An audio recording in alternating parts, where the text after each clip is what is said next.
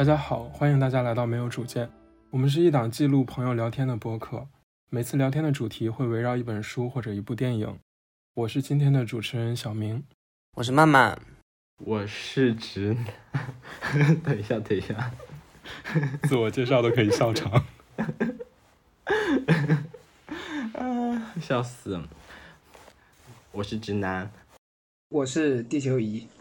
时隔三期，我们好久不见的地球仪回到了我们的队伍了。现在我们又是四个人了，耶！嗯，欢呼一下，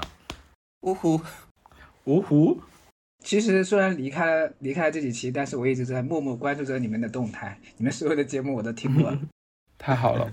太好了！从第一期开始呢，我们曾经跟随萨利鲁尼到过爱尔兰，然后跟随朴赞玉和李沧东到过韩国。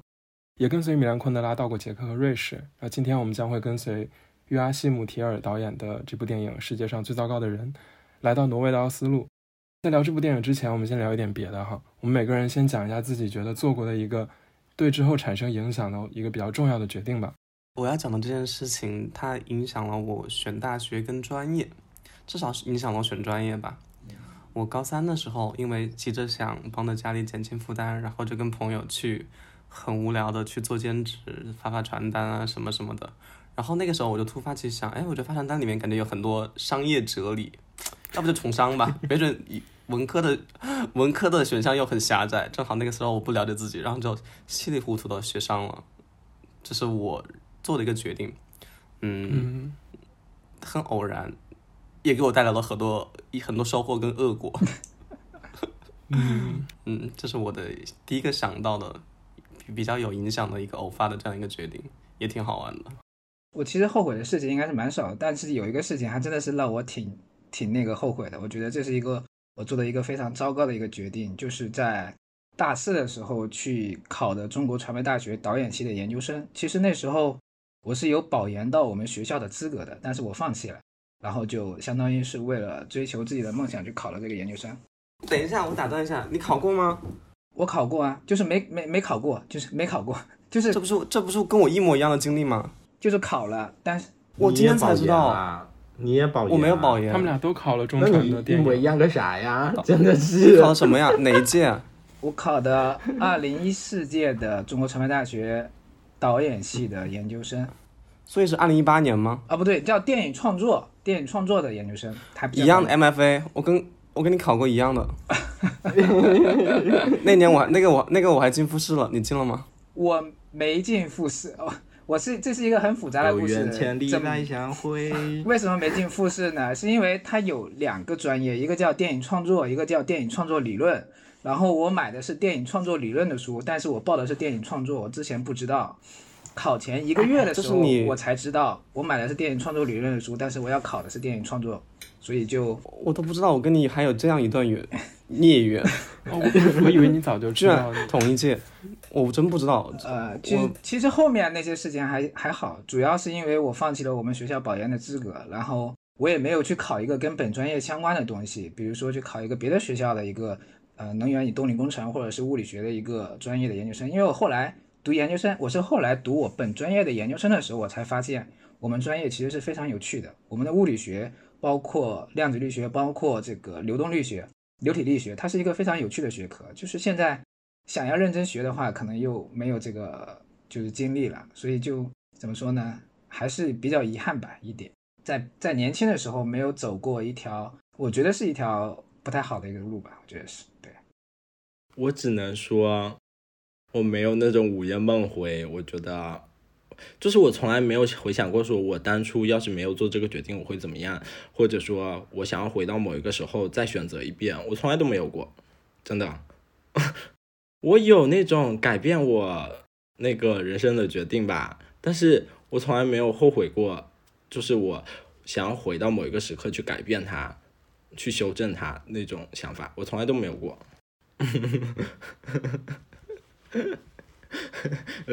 我们还是听听你这种午夜梦回的时刻吧。我没有，我这个会很多，就我就挑一个不大不小的讲吧，因为有的讲出来太伤害个人形象。你的形象是什么？不好意思，插一句，女织女。牛郎织女的吗？小曼曼形象是女王，小苗儿形象是侄女。好，小明你讲吧，不好意思。简单来说，就是我比较后悔当时毕业的时候没有直接来北京工作。两年多之后来到这边的时候，就我意识到，我觉得前面两年的时间有一定程度上的浪费。如果我早点来的话，可能可能会有一个更好的职业发展。当然，这个也不一定啊，只是我个人的一些猜测。我也不觉得这是一件让我后悔啊，或者说是想要回去重新选一遍的事儿。它只是对之后产生了很大的影响，只是可能会设想，如果我早点来会怎么样。它其实是不可避免的，在我的视角看来。而且我理解每段经历都会在未来的某一个时候，呃，产生一定的作用。哎，我我突然想到，是昆德拉那一篇还是哪里讲到，就是说人的生命它没有什么重来这么一说，它就是。所有的经验，它都是，呃，一次的。对，就是昆德拉的那本书。对对对，一次就相当于它就始终是一个草稿，草稿就是一个没有完成的画，那这个画相当于不存在，所以一次就等于没有过。嗯嗯嗯。从这个我觉得对之后有重要影响的决定来扩展到其他的众多，我觉得做的不太好的决定，整体来看，它是有一些母题的，比如说像一些自卑啊。一些很根本的议题，它是在很底层的地方起作用，很多地方都会做出一些类似的错误的决定。我了解。对，就我自己来剖析的话，当时没有来北京，是因为我不善于自己做选择。我一般是比较被动的，可能我会更多的考虑别人是不是选择我。所以当我拿到一份武汉的 offer 的时候，我就直接去那个公司了。那这就导致我没有就没有去到一个心仪的城市。它其实背后隐藏的就是说，这个人对很多事情不那么上心，没有那么强的我要拿到我想要的东西的意识，而是更多的是我拿到一个过得去的东西就可以了。这些东西也体现在我包括现在求职，或者是以后，或者是找对象啊什么的各种事情上。单个的决定其实没有太大的实际意义，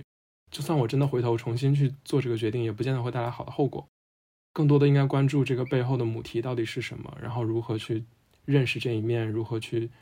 呃，让自己这一面更好的适应这个社会吧，然后慢慢的，就你自己怎么看这个事情对你以后的影响？我觉得它不可避免。我以前觉得或许如果有个人指导我怎么样，后来我意识到其实不可避免。这个错，这个坑一定得踩。首先是因为我确实农村家庭，然后周围没有没什么大学生嘛，嗯，没有人对我指导。第二点是我根本不了解我自己。我喜欢什么？我是什么样的人？在我十八岁的时候，我是完全不了解的。嗯，这就是那你必须得做出选择之后，你才会了解你自己。可能那个选择，如果你比如说我如果去读文或者学新闻类的东西，我不会不迷，我会不迷茫吗？凭我对我的了解，我还是会。只不过可能，嗯。我现在觉得也不完全是一件坏事，因为我很早就意识到我不适合学管理了。那我在很很就是大二大一的时候就在想我该怎么办。他明显他就业东西我都不都不喜欢，所以我后面慢慢实习的时候就开始往媒体啊、媒介这方面走了。但所以现在大概就是从事的东西都跟这些东西要更相关一点，跟我本科其实没啥关系。但是你。当时认为应该那么做，可是现在看来也未必是正确的，或者说你未必是觉得，嗯，这样的选择，它它是那件事情的结果，但是这个结果就是你想要的嘛？就跟那个女主最糟糕的人，这个女主的想法，其实有类似的地方，我觉得。嗯，明白。那我们我们想法应该还是比较相似的，我觉得。那个地球仪刚才没有问过这个非常具体的问题，就是你觉得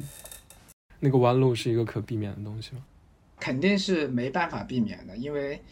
呃，在你当时的那个状态之下，你能做的选择或者说你能做的决定可能就那么一个，我觉得是这样，就是无论怎么样，嗯，你都会走上这条路。然后还有另外一点，就像曼曼说的，其实呃，萨特有一句话，我觉得是非常正确的，他就是说人是在行动中形成自身，就。只有你经历过这些东西之后，然后你才会到现在才会才能看到你之前所做的决定，它是一个啊、就是处在当时的那个状况下，它是一个什么样的一个决定？嗯，我自己从会后悔一些决定，到最后开始接受这些决定本身是不可避免的，然后这个决定塑造了我这件事情。但这个过程就跟我看，就跟我对这部电影的感受是一致的。就最开始看这部电影的时候，对尤利亚的很多做法非常的不理解，尤其是他离开离开 Excel 这件事情，我真的非常不理解，我到现在也还是没有原谅他。然后，但是但是渐渐的后面。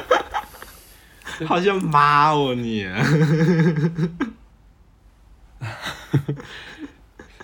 有有 不算像妈吧，我应该是带入了他这个角色，好像是我们共同做出了这样一个选择，就我们两个是一个人，然后结果他非得选那一个，我我控制不了他，然后这样子。你不仅是一个妈，还是想要控制他的妈。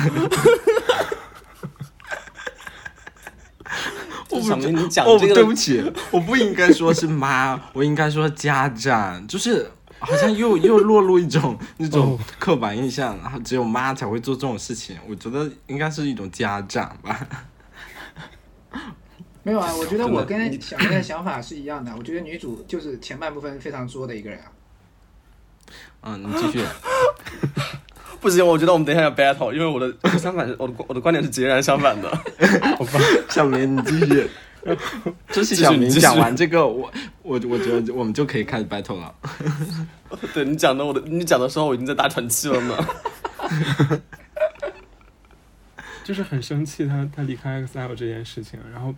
但是我看到后面，然后包括第二次看，我就会逐渐的更加理解他做出的每件事情，就因为我们必然要做出那些尝试，哪怕这些东西在外界看来不太好，甚至我自己看来也会觉得不太好，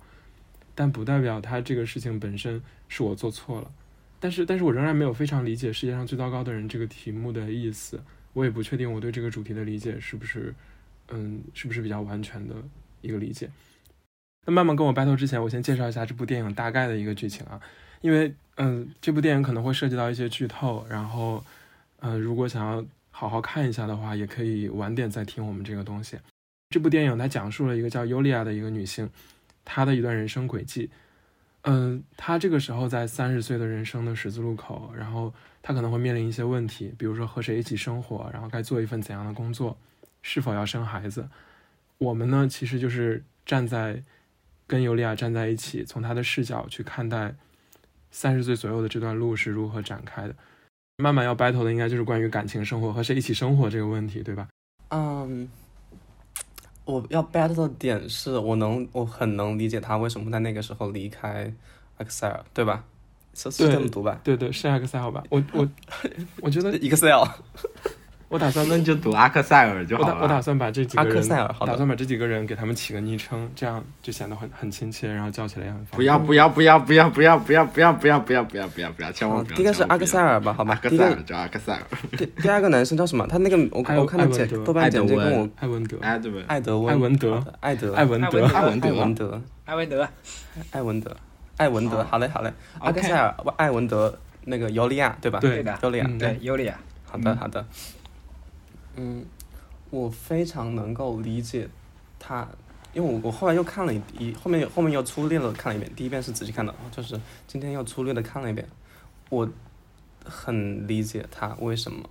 在那个第二章应该是第二章节就是出轨吧，在那个时候会出轨，嗯。他的出轨的场景其实是在一次那个类似于 Excel 的一个庆功嘛，对吧？或者说嗯一个酒会上，他是很显眼的这样一个，大大就是 Excel 是很显眼的，然后他只是可能一个陪衬的这样的，因为有人问他你是做什么的，我是书店的啊，你是全职还是兼职？就是嗯，而不是像那个阿克塞尔一堆人来围着他签名。我记得很清楚，他穿的很好，他就穿的很好看，然后就是觉得很百无聊赖，然后就出去走了走。开始的时候看到夕阳，她很高兴，因为今天也是她的男朋友的喜，也是等于说她男朋友很高兴的日子嘛，所以她本来也是挺高兴的。可是她走着走着就哭起来了。嗯，我那个时候我非常我我自己的理解是，我我能我能感到她为什么哭，就是因为她觉得阿克塞尔其实是在自己的领域或者说他很有自我这方面，他其实做的很好，他是一个很棒的人，不像自己就是相形见绌嘛，自己真的就是一个真的就是世界上最糟糕的人，他也不知道自己想要啥，然后也不知道该怎么办，就是那那一瞬间的情绪转换，我我最开始的时候我不是太理解，后来我后来一我一想你想我自己，我就完全明白了，嗯，他才因为他那个时候他的难受其实是他真的意识到自己是最糟糕的人，以及他想能不能有所改变，后所以后面有一个那个什么 Me Too 时代的可照嘛，这么其实也是，我觉得他他的其实自我意识的一个表现他后面，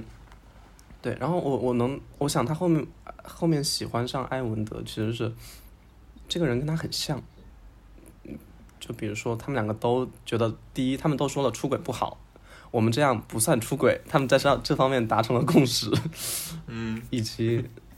还有，我觉得他们两个的相识非常的浪漫，在我看来，嗯嗯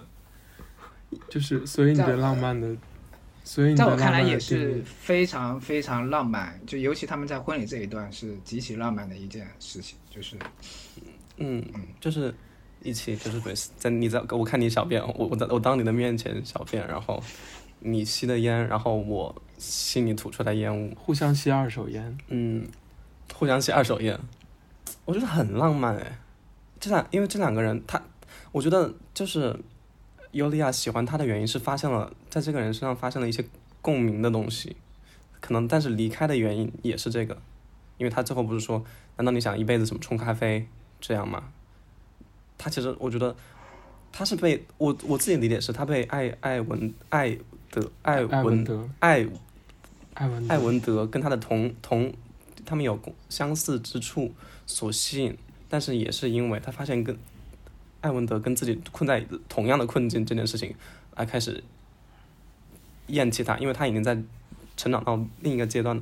另一个阶段了，所以他在一起跟离开的原因其实是一样的。这这他跟第二个人跟艾文德，在我看来，但我理解他，我我觉得虽然。虽然有道，你说他们其实也有道德那个意识嘛，就是他们都说出轨是不好的，但是我能理解为什么他会在那个时候出轨，会喜欢上这个人，而而且我真的觉得他们的相识非常浪漫。哎，我不理解，我真的我真的不理解，就是互相闻腋下，然后咬对方的胳膊，看对方撒尿，还有吸二手烟，到底浪漫在哪里了？这非常浪漫呀，这哪里不浪漫了？对，有一种我完完全全的认同慢慢的，呃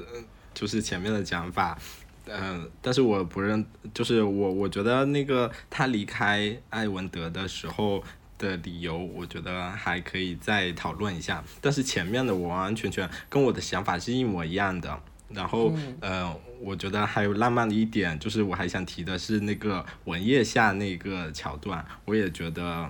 它有一点色情，然后呢又嗯又又怎么说呢？反正就很微妙的一种感觉，对我来说。天哪，你们三个都觉得浪漫？好的，嗯，我我觉得就是谈那个就是厕所那一段是非常浪漫的，就是还有还有一段非常浪漫的是那个尤利亚在看到艾文德采访，不是艾文德，就是阿克塞尔采访的那一段，然后外面在下着雪，那一段也是非常浪漫，它有一种。呃，欧洲人特有的一种浪漫，就是跟那个我不知道你之前有没有看过阿黛尔的生活，它里面也是他那个两个女主角在街上相遇的时候那段场景，就是敲着鼓点，然后他在街上看到另外一个女生，那个女生的头发还是个蓝色的头发，他那段相遇的时候也是非常的 romantic。然后还有就是那个北欧北欧哪个国家，奥地利不对，瑞士还是哪个国家拍了一部同性恋的一个电影，叫做《戴上手套擦眼泪》，它里面两个男主的这个相爱的过程，然后床戏的这个过程都是非常的浪漫，它有一种非常写实，但是用的又是一种呃叫什么异化性的这种手段，就是它非常写实，但是它又巧妙的避开了现实当中的那种粗粝的感觉，相当于把现实当中呃就是写实的那部分呃精华给你摘取出来，然后把它放在了这儿，然后直接面向了你，我觉得是这种感觉，就有一种对我来说是一种很浪漫的感觉。好吧，我觉得还有一个就是，嗯，不知道你能不能理解，小棉，就是他们 之间交换了最他们之间交换了最不可告人的秘密。他说 “The darkness secret”，就是嗯、呃那个尤呃尤利亚她跟她跟男那个女男生说，呃我哦我我最喜欢的心爱的呃那个部分就是看着他看着看着，就是他本身我是软的该怎么，说啊？它本身是软的，对然后在我的在我的就是努力之下，他他起来了，也不是在我，在我我让他起来了。嗯，它原本是软的，对我让他起来了。对，然后然后后面后面他那个男主后面那个男生他就跟他在耳在他耳边说了他自己的那个秘密，然后他们就去了厕所。我觉得就是他们这种交换心中非常不可告人的秘密这种桥段，它也是呃两个人之间增加联系的，你懂吧？我 我不知道其实怪不得你单独问我，其实其实我我不会觉得特别浪漫。不过，虽然我觉得就是很多桥段它有浪漫的成分，但是我还是想说，前半部分看的这个女主确实挺作的。这个世界上最一个糟糕的人，我在想，本来想看一下这个人到底有多糟糕，然后，呃，看到了一副女一个女主长得非常漂亮的脸庞，然后这副脸庞就足以秒杀百分之八十以上的选手，然后还谈过两次经历，呃，谈过两次恋爱经历，啊、可能不是两次，是三次。不止两次，开头的她的男朋友没断过。对，就是开头的时候还有一，就是相当于男朋友经历，炮友就不谈了，男朋友的这种经历在里面就应该有三次了，还有一次被授予了男生这一生最爱的这个称号，就是我们的这个阿克塞尔给他授予的，这是第一个。第二个就是学习成绩还特别好，干啥啥行，学心理学、学医学、学摄影，然后还去图书馆兼职，就呃去图书那个地方兼职，就是感觉就是做什么都行。拥有着就是别人没有的这种傲人的智商，然后最后还生活在一个福利极其好的北欧国家，不用加班，也不用内卷，轻松就能享受各种福利，可以去跟那个男朋友去这个去郊游，然后可以放心大胆去放下心中的这个不喜欢的这个职业，去追求另外一个职业。我在想，这种这种人生，他他就完美诠释了之前我想说的这种爱我所爱，行我所行，听从我心，无问东西的这种，他怎么能叫糟糕的人生？你跟我说，我真的要骂人了！我靠，这还叫糟糕的人生？这不是我想过的人生吗？我操！但是看，对，但是就是看到后半段的时候，就已经开始去审视前半段的那个部分的时候，就发现确实是呃挺糟糕的。叫什么？呃。呃，应该怎么说呢？就是叫什么？就整个片子感觉就像是探讨了一个叫青年困境的问题，或者说就是我们这个我们这个这个年纪的人一个困境的一个问题。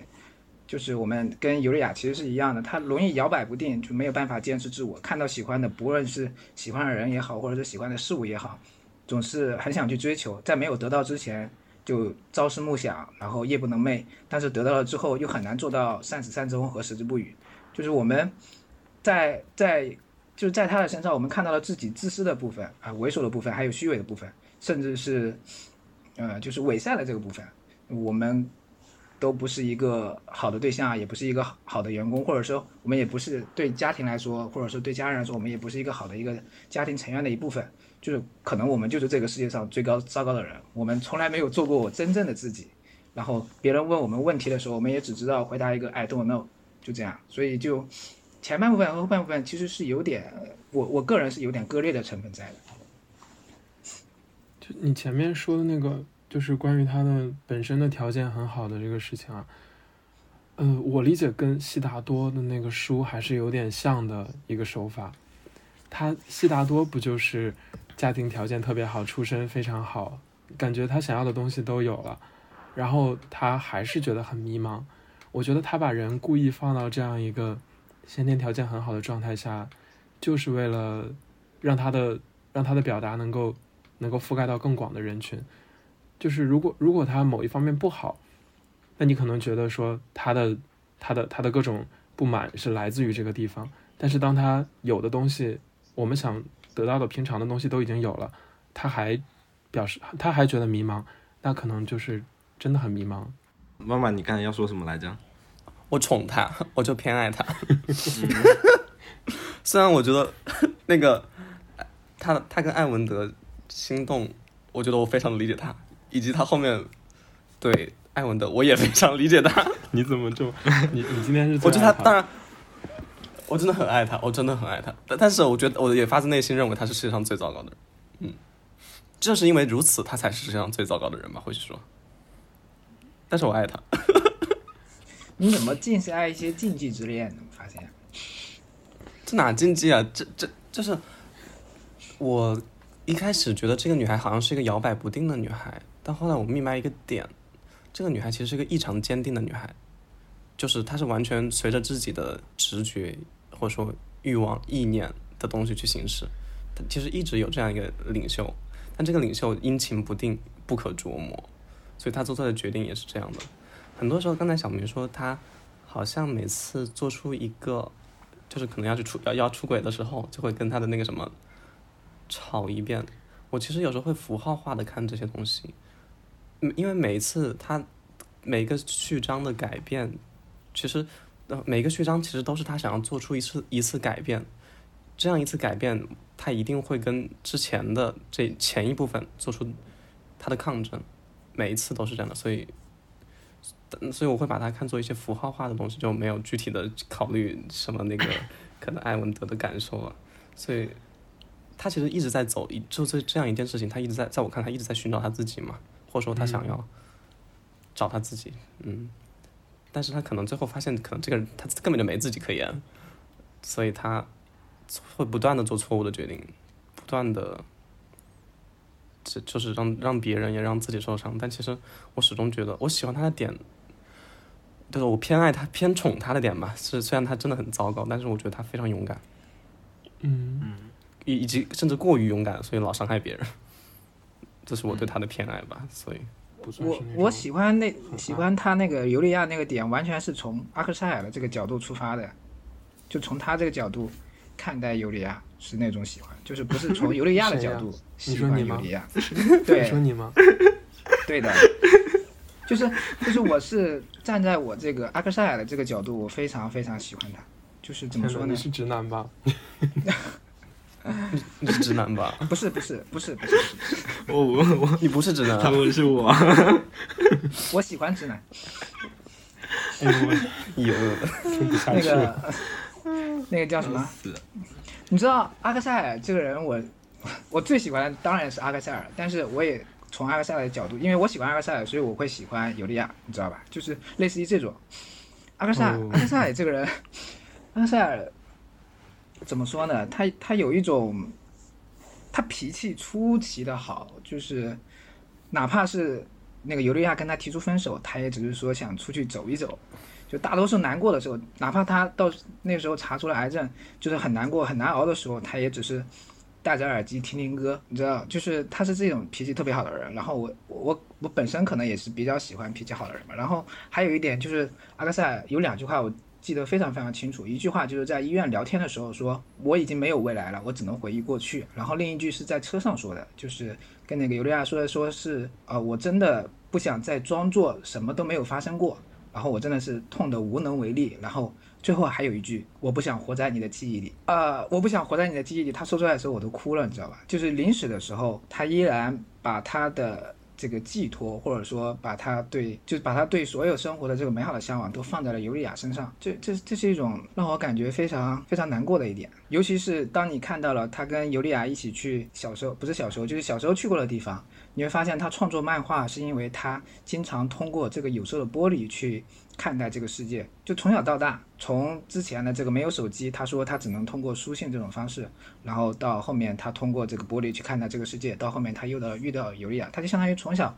他是一个孤独的一个呃，可以把他当做一个孤独一颗孤独的一个灵魂，然后他碰到了尤利亚，是他最爱的一个人。之后，那就是最后到他生命的结束，他依然只能把对爱的寄托放在尤利亚一个人身上。我痛得无能为力，我不想活在你的记忆里。就感受到了这种这种东西，但是但是我不知道该说什么。那慢慢来谈一谈你最爱的那个尤利亚吧。因为我我有我对他有我对尤利亚其实有一点滤镜的，我觉得，因为这两个人怎么说，我我就是为什么我最开始说我那个后面那个艾文德，我觉得他很心动，是因为我一开始就觉得艾克塞尔跟那个尤利亚在前半段是截然不同的人，嗯在就是在在怀孕之前是截然截然不同的人，所以，嗯，因为在我看来，那个艾克塞尔其实至始至终他是一个非常有自我、没有怎么变动的人，就像他一直对，甚至是他一直对尤利亚这么好，他都没有变过。他就是他不摇摆，这个人一点都不摇摆，在我看来，他非常坚定，就各个方面。尤那个尤利亚是到她后面她怀孕了，以及直到得知艾克塞尔他生病了之后，他才开始进入了另一个阶段，就是他开始发现他好像想要稳定一点，或者是可能就是我可就是可能到了某个年龄阶段吧，开始想要她的想要的东西开始慢慢的在想要沉淀下来，因为他其实到后面就没有再更多的横跳了嘛，在我看来，其实他的后半段就是他后半段，我在我看来，他才是真正的开始跟艾克塞尔有共鸣，或者说是才真正的开始爱上这个人。但是我要说一个但是，嗯，你说，但他最后结尾还是没有选择跟艾文德继续生活，他们依然他依然是又艾文德，没有啊，，他最后跟艾文德又分手了呀，你继续吧，又分手，然后自己，然后呃，就是我并没有觉得他是一个好像是一个成长经历，我觉得他是一个成长过程，但是他我不见得说他就是一个由稳定由不稳定到稳定，或者由成不成熟到成熟这样的一个过程。嗯，我觉得就是很中性的把它看成为是一个寻找自我的过程。你们有没有发现，最后他最后的那个镜头，他在他自己的房间里面办公的镜头，你没有看他桌子上放了那个阿克塞尔的那个漫画，你们有没有看到？我没有哎，嗯，他桌子上那个相框里面放的是阿克塞尔画的那只猫，叫什么猫来着？我忘记了。鲍勃，呃，对，我就非常喜欢导演的这个安排，就是，对，就让我就就让我对这个尤利亚非常就是有有一点从一点喜欢，可能就变成了非常喜欢。哎，那我倒比较好奇的一个点，我很好奇的一个点是，你们怎么看？就是呃，那个阿克塞尔他生病的这段期间，他们的那个谈话，就对他们两个来说意味着什么？嗯，这句话刚好跟我本来想刚才说的一句话有联系。那个就是刚才慢慢说，在阿克塞尔生病，然后尤利娅怀孕这段时间，他们才开始真正有共鸣嘛。其实我觉得尤利娅还是比阿克塞尔差了挺大一截的。不是我这个话不能这样说，显得我真的非常刻薄，是我真的太刻薄是了。这样的呀，的确是的确是这样的。对我对里面有一句话特别哪了呀我对？里面印象特别深刻，就是阿克塞尔在病床上的时候，他其实心情是很差的嘛，是有一点绝望的那个意思在的。尤利亚就会说：“你还有你的鲍勃猫。”阿克塞尔在床上表达的意思是说，他收集那个唱片还是漫画什么的吧，就是即使他已经有了，还要再继续收藏。大概意思就是说，阿克塞尔觉得有一点虚无的那个意思了。我觉得他只是还在机械的做这件事情。然后尤利亚说：“你还有你的鲍勃猫。”反正我当时的感受是，如果我是阿克塞尔，我是觉得这个人没有真正去理解我心里想的东西。我理解这个鲍勃猫是一个两个人的对比的一个连接点。尤利亚就一直在寻找自我，阿克塞尔他很早就找到了他的自我。我觉得他可能表达了一种意思，就是说，即使我很早就找到了这样的东西，但是他最后的结果仍然是，呃，仍然并没有什么意义去传承下去。所以这个地方我觉得就存在着一个差距。就是尤利亚其实并没有特别 get 到 Excel 当时的那个情绪，我觉得又可以 call back 到昆德拉，昆德拉，昆德拉又是在那个《不能小说之情》里面说过，说呃，我当时看的时候其实还蛮不能理解的，但是你刚才讲到的时候，我突然就想到了，它里面说，嗯、要把一个人他的一生的志业从他生命里面摘去的时候，看看他的生命里面，看看这个人还剩下什么。就是那个什么托马斯，他不是呃一生的职业就是做医生嘛，然后呢他呃后面因为那各种变故，然后呢他就没有办法再做医生了，他就去做一个清洁工，不是嘛？然后呢他就昆德拉就写了这个说要把这个人一生的职业从他生命里面摘去的时候，那他还剩下什么？对，嗯，我倒也不觉得说，就是 我还是不太理解说你说的这种差距，就是我只能说他们两个之间是有不理解的地方的，但是说差距的话，就是我不太能够理解到。那我们又可以接下去另外一个阿克塞尔，又可以讲一下他们这个生在生病这段时间对他们两个之间的 变化。其实我是觉得，我我看这个电影的感觉很像是尤利亚跟阿克塞尔谈了两次恋爱。你想，因为第一次他被阿克塞尔所吸引，就是其实是我我在我看来，本来一开始他可能只是一次约，只是一次一夜情，但是他觉得，他觉得他我好像爱上这个人的时候，是因为那个阿克塞尔说你可你要你未来会有更多的选择，不要因为这个什么就会这个。他说我他他是觉得感受到自己被爱了，其实其实也就是说他在刚开始跟他在一起是觉得他的自我被尊重了，就是他感受到了阿克塞尔其实尊重他的自我，尊重那个尤利亚的自我的，是这个原因。但是我觉得第二次他更多其实是被阿克塞尔这个人所吸引，比如说他们在树下去谈话，关于什么大卫林奇的电影啊，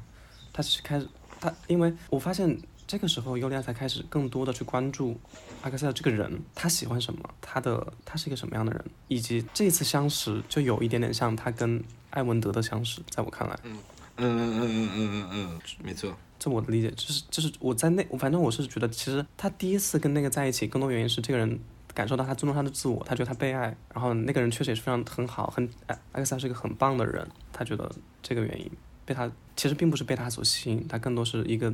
内自发的东西，就是是这个出发点是来自于他自己，他觉得他自己被喜被尊重了。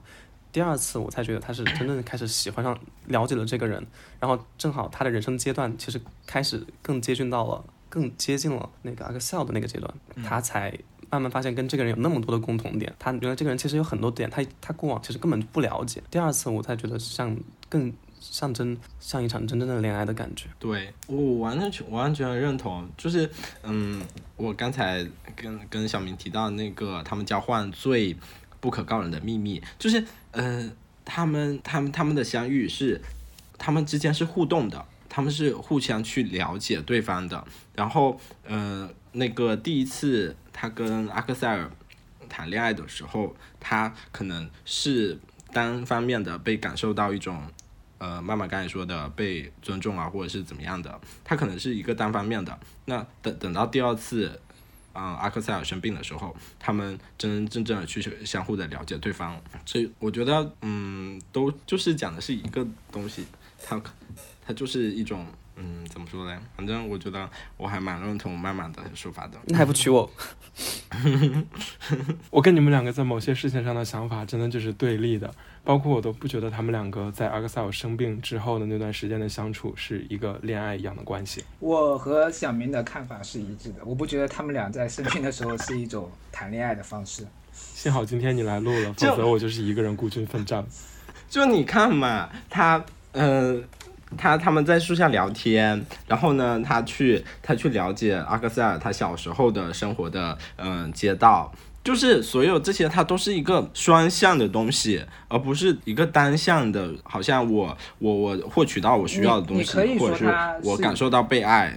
对，你可以说它是完全不同于第一次。呃，对，就是嗯，你说吧。你你可以说它是一个双向的过程，但是你不能说这种双向的过程它就是爱情。那我跟我跟你们也可以是双向的过程啊。对，我觉得他们两个这个时候是像朋友一样的，就我并不觉得是爱情的那种，但我觉得他们这个时候确实是有感情在彼此之间流动的。我嗯感觉可以用亲就是情来形容了。嗯，就我觉得这个时候就可以把它更更激化矛或者。说不要去，不是，就是这个时候可以更把感情不要把它框定在一个亲情、爱情或者是怎么样的一个框架里面，就是可以把它放到一个更不被限定的。更流动的一个关系里面去，我感觉我每一期都在 call back。对，就因为偷私底下我也没有看别的了。播客就是已经吸干了我好，的。是我太少了，是我看的太少了。我能援引的就只有我们之前看过的。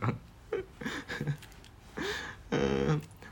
所以我到嗯、就像嗯、我我倒也不会觉得说，好像第一次就优于第二次，或者是说嗯。或者是单向的，可能优于双向的。我觉得更多的它就是一种差别，还是我我还是我之前说过的，我可能看呃，不见得说它就是它就是有一个对比，它可能就是一个，反正就是没有优于或者超越之间的关系。我我只是觉得阿克塞尔生病的时候，他和尤利亚之间的那种对话，我觉得导导演安排的非常有意思。就是你可以从他的对话里面能把，就是能看到一种完整性，我觉得是这样，就是包括你能看出来阿克塞尔为什么他是这样的一个性格，就是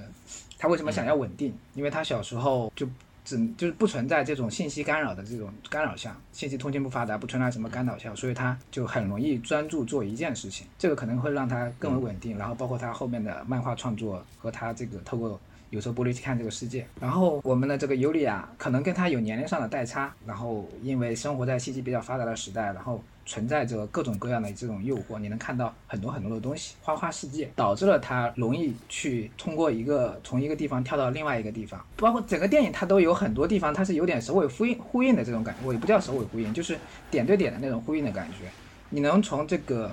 尤利娅过生日的时候，他爸爸不来参加他的这个宴会，能看出来他生孩子的恐惧可能就是因为他父母离婚，呃，他父母的离婚，然后导致他从小的这种对。生孩子的这种恐惧，我我觉得整个观影的过程就是越到最后啊，我为什么说前面不喜欢尤利亚，后面非常非常就是比较喜欢尤利亚，就是整个观影的过程，你能通过这种点对点的呼应，然后能看出来导演的用心，也能看出来他有一种类似于杨德昌的一的那种感觉，看似在叙述一种很简单的这种家庭故事，或者说个人的这种故事。但是整个穿起来的过程，就让你看到了所谓的人生长河的那种感觉，就是一个人物被塑造起来的过程。对，就是一个人物被塑造起来，然后逐渐立体的过程。然后你就会去想，之前说他不是糟糕的人这件事情，也许是错误。就前半部分我看的真的我很生气，我说这种人怎么可能会是糟糕的人生？好，我们现在已经变成了尤利亚派和那个阿克塞尔派了。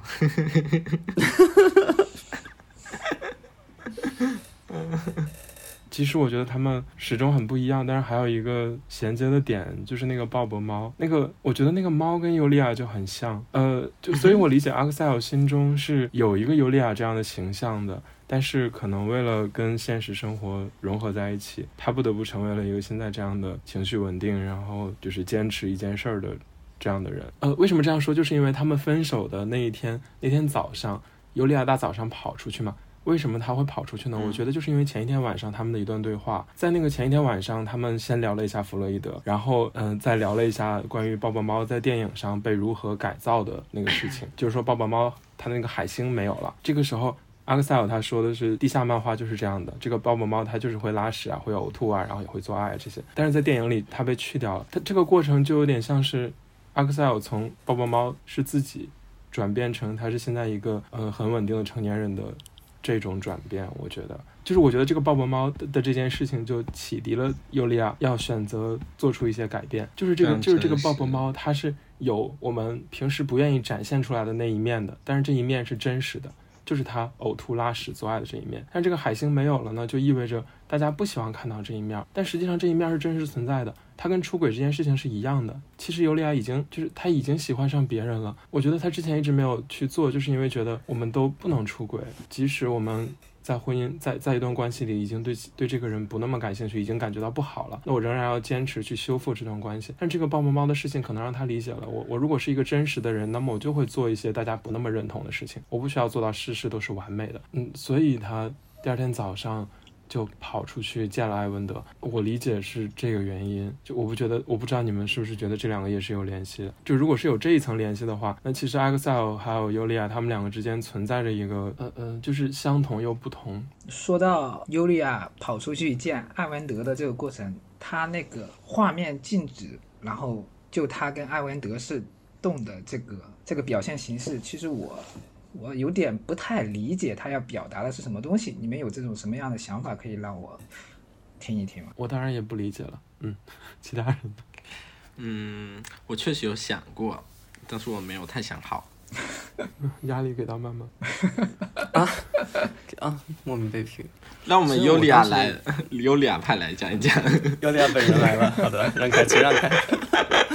嗯。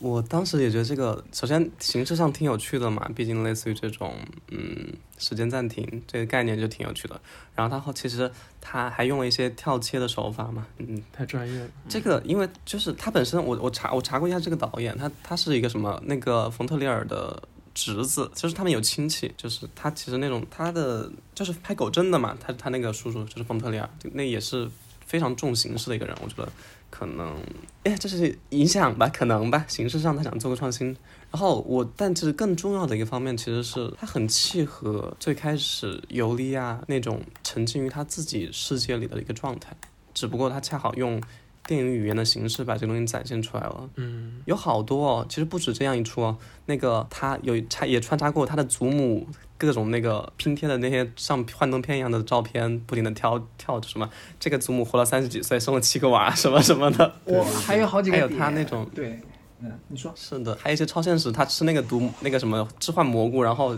梦到自己类似于掉到什么地方，然后就是各种幻境，还有梦到那个，还有一些那个抱猫的抱抱猫的它的那种它的影像的，就是穿插一些动画。其实其实这个你想讲电影语言语言的话，这个片子就形式上还是有一些小的创新的。但是如果刚才说那个时间的类似那种暂停，我自己会觉得更更多的其实是很契合他当时非常自我的一个状态。就这个形式，其实我在我看来是展现他的一个他自己就是尤利亚，他很自我的这样一个状态嘛。他明显是一个超现实的嘛，不可能真的暂停嘛。他跟艾文德第一次相见的时候，他们两个的情况也有点像是旁若无人的状态哈、他这两个还是有点像的。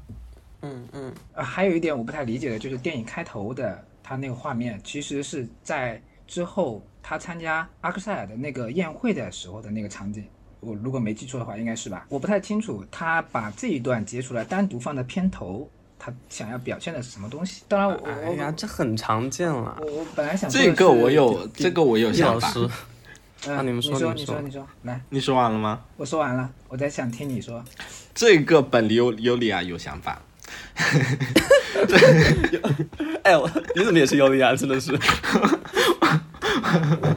不然不然不然不然谁谁是尤利亚派的？世界已经分成了两个，你以为小明和王勇是跟你一派的是吗？世界上一道铁幕已经落下了，一边是喜欢尤利亚的，一边喜欢阿克塞尔的。嗯，就是首先他这一幕，就是大家有眼睛都能看得到，就是一个绝美的一个女性抽烟的画面嘛，对吧？你是要影射谁？嗯，是的。啊，没有没有，开玩笑开玩笑的，你继续。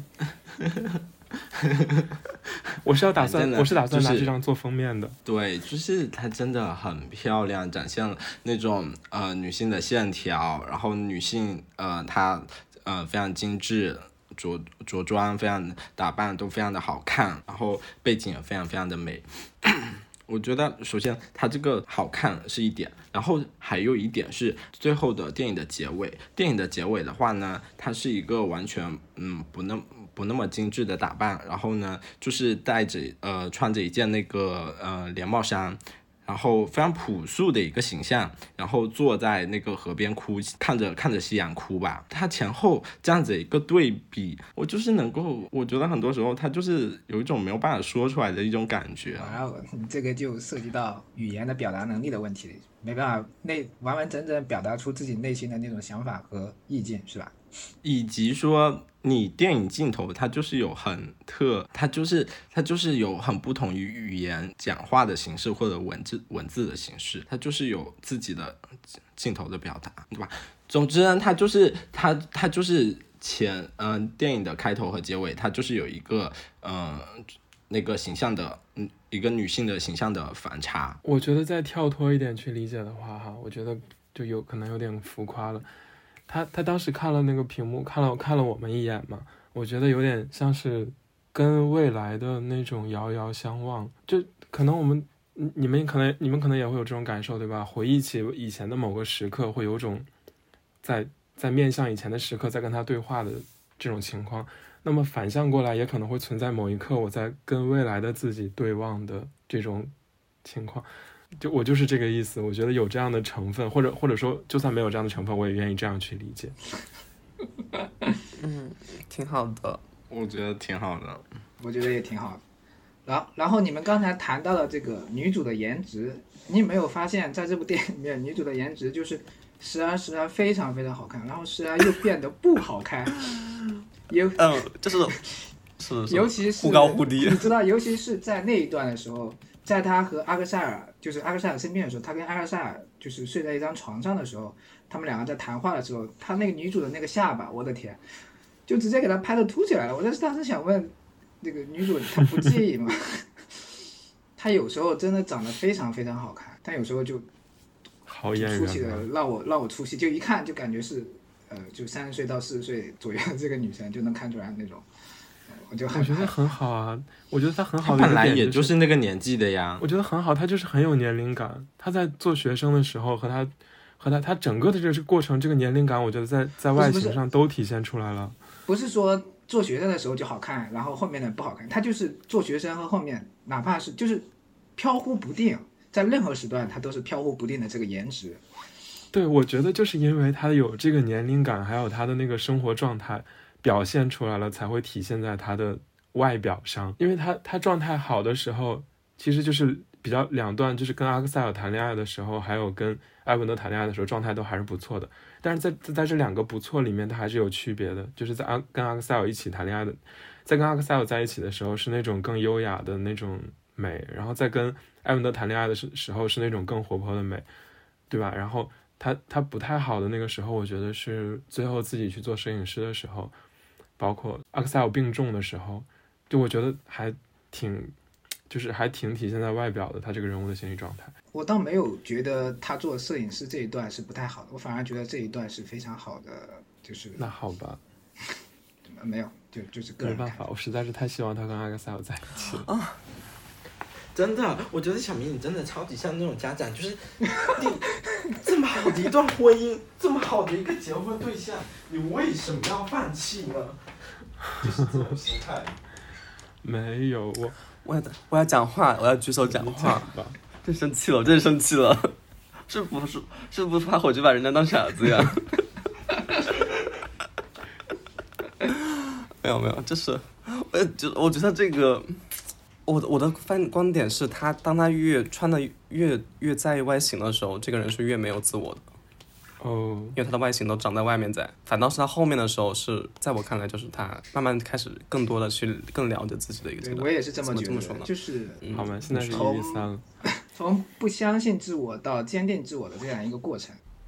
哦，我懂，我突然想到一个很，嗯，我我的我知道我要说什么了，就是他也是没有自我，但是他不他的我值没有那么重了。他就不在意有没有想要的东西，或者说有没有自己追求的这种东西的这个想法或者什么东西。你想表达就是这个是接纳真实的自己，不是，就是自我这个东西对他的困扰变少了，我是这个意思。他也并不是说他不执着于追求他自己了，而是接纳了这个过程。他不会没有对，就是他接受了自己很糟糕这件事情，或者说接受了自接纳了能自己老是摇摆不定，并但没有那么为他困扰那件事。因为你他最后最后一个镜头不是在是讲他拍那个演员吗？演员就是老是在担忧自己啊，我刚才没有演好什么什么的。然后他说是你只要那你就记住这个状态，然后给你拍啊。就是他其实是非常从容的面对这个东西，其实很像是在回顾他过去的自己。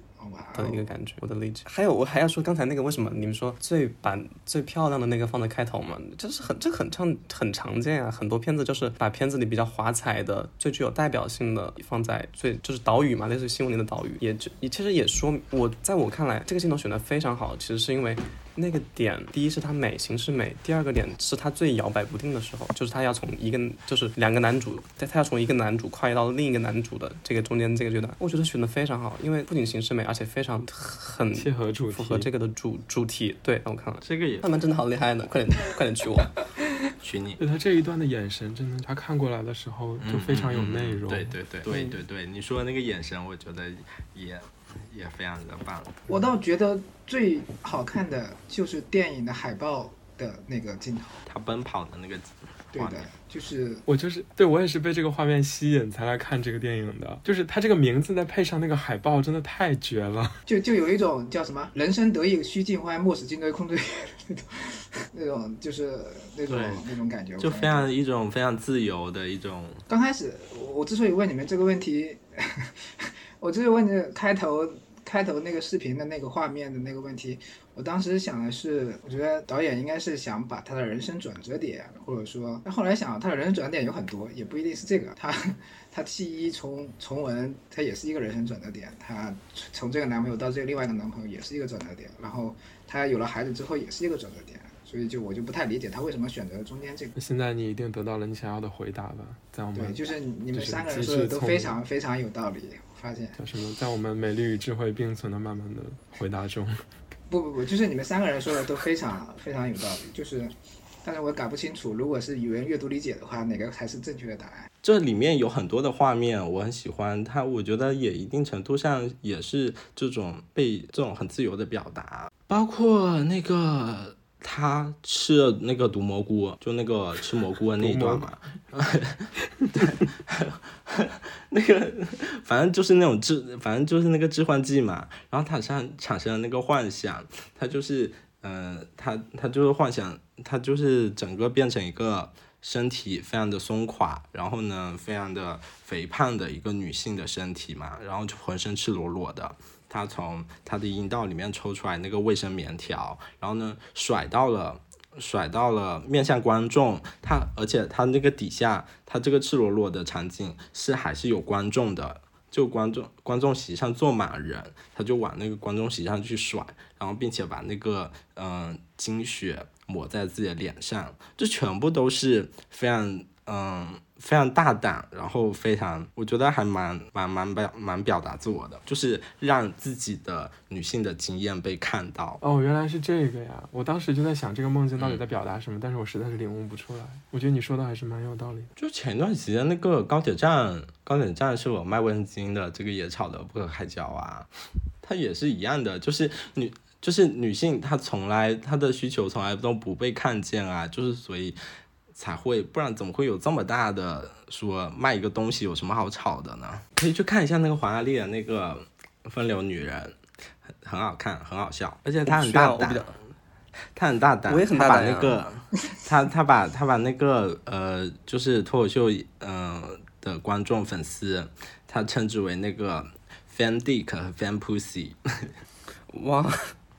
对，就是你能够想象说，你作为一个呃演员，然后呢，你把自己的粉丝这样子去嗯、指代嘛，就这个真的是很难想象的一个事情。然后他说，嗯、对于男性的脱口秀演员来说，fan pussy 就是一个 reward，是一个奖励。他们他们成名了，他们能够获呃获得他们的喜欢。而对于女性的那个脱口秀演员来说，这些 fan dick 完全不是一个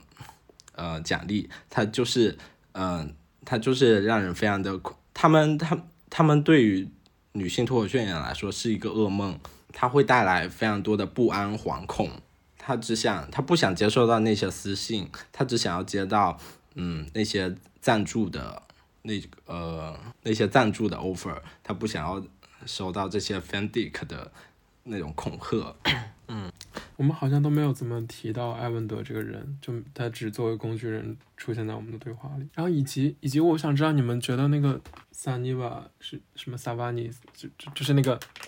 就是那个搞绿色生活那个家伙，你们觉得他出现在这儿是在表达什么呢？我我其实没有理解。我有一个想法，我把那个艾文德是吧，对，看作一个男版的尤利亚，或者前期的，是我的理解。然后他的女友更像是，如果尤利亚这种追求自我、走向登峰造极的一个例子，就极端，就完全就是真正意义上完全按极端按直觉去活。或是怎么样子，他呈现的状态是很荒诞的，可能可能也是对。如果一个人就是 按照所谓那种自我去活，他可能未必是就是按要尤利亚一直想要追求的那些东西去火，可能未必他的结果也是未必是如你愿的。他可能呈现出来状态就呈现出来的状态可能是这样很荒诞的。我我一其实这个片子我最印象很最深的一个片段，反倒是他们。一起不是去阿克塞尔那些家庭里面嘛？一开始就是说那个阿克塞尔说要不要我们就是羞羞还是怎么样？我记得，然后他说他不要。后来他他说他要来，他们他说他要来造人的时候，是因为他听到了周围的那些人吵起来了，因为那个对，因为被人撞到头，然后就发生矛盾了。他因为这个而开始觉得他们应该造人。嗯，我是觉得。这个就是我看这个一开始我觉得很莫名其妙，也我也不觉得非常的搞笑或是幽默，我觉得非常莫名其妙。但后来我就我从这个地方开始真的觉得他是一个非常糟糕的人，这个尤利亚，因为你所有你你好像是在追求自我，但是你这个所谓的自我都是由外界，就是这个追求的欲念全是由外界引起的。对你真的有自我吗？你没自我啊，在我看来，你你追不你。你的你追追自追不到找不到自我，是因为你根本就没有啊！我我他我觉得他真的糟糕的点就是，也让我觉得很有共鸣的点，可能是这个，你好像标榜着是要自由，按自己的意意愿去生活去活着，但其实你根本就没有自我，或者说类似于刚那个艾文德的女友那样，就是非常疯癫的呀，就可能或者是非常荒诞的呀。我我们不是都看了《感知理智和自我认知》嘛？它里面就有讲到自我呀，嗯。然后我我觉得就是关于自我这个点嘛，一方面是说它永远都是在变动的，然后一方面呢，自我它的构成它就是跟呃外部的环境以及嗯自身对自我的思考，或者说你的。你的信念，或者是你的想法、你的意愿、你的意志，这个两部分共同构成的。陈嘉映在那个书里面说，就我们刚才一直在用寻找自我、寻找自我嘛，好像自我它是一个某一种很客观的东西，或者是它它是它就跟一个物品一样的，它就在那儿，然后呢，我们要去寻找，然后当我们找到它的时候，我们就获得它了。但是陈嘉映说。恰恰不是这样子的，正因为它是，正因为它是流动的，所以我们，呃，可能更合适的词语是用认识，认识自我。就因为当你在寻找它这个的过程当中的话，你的自我也是在不断的变化的。当你在考察它的时候，你的自我也同时也在变化，因为你的思考也是自我的一部分。所以更合适的一个词是认识自我。